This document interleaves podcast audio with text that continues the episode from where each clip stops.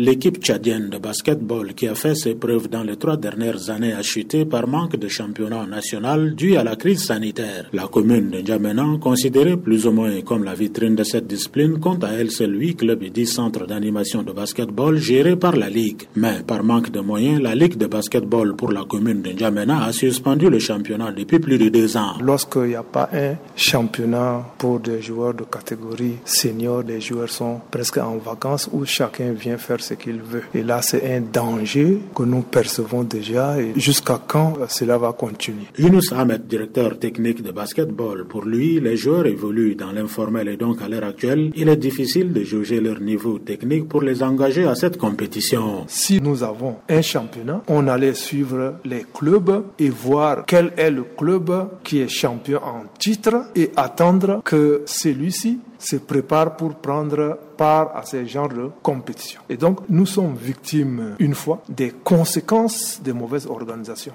Le championnat au niveau national est le tremplin de tout le niveau que nous recherchons. Et donc, euh, euh, c'est regrettable pour un joueur, c'est choquant, très choquant. Les techniciens estiment que la Ligue de basketball pour la commune de N'Djamena ne peut engager les clubs dans un championnat dès lors que ces clubs n'ont pas de sponsors. Si la Ligue décide d'organiser le championnat, il faut que les clubs aient les moyens pour payer les affiliations, les licences et tout ça qui va permettre à la Ligue de fonctionner. Malheureusement, les clubs même n'ont pas de sponsors. Madimbaï Kaya, entraîneur de basketball international niveau 2, bien qu'il ait été conçu par les autorités en charge de cette discipline, il dit avoir contribué à sa manière. Il coordonne lui seul deux centres d'animation de basketball dans la commune du 9e arrondissement de N'Djamena, mais avec beaucoup de difficultés. Nous sommes obligés d'engager les jeunes à cotiser eux-mêmes pour payer leur licence à 1000 francs. Et nous demandons au centre de payer une valeur de 40 000 francs d'affiliation. Il arrive de fois où nous sommes obligés d'engager les enfants à cotiser pour nous permettre de payer un ballon. De fois, vous allez trouver des centres où il y a plus de 40-50 enfants et l'entraîneur n'a qu'une seule balle. Rayam Abdoulaye, secrétaire général de la Fédération tchadienne de basketball, une instance organisatrice des activités de cette discipline, affirme à VOA Afrique que son institution n'a pas de moyens financiers pour jouer pleinement son rôle. Le développement du sport à base, c'est pas l'apanage d'un individu, c'est d'abord l'affaire de l'État. Nous avons fait par trois années consécutives des projets pour le championnat national. On vient dit non, attendez, on va voir ça. Mais on attend, on voit ça, ça veut qu'on remet à l'année prochaine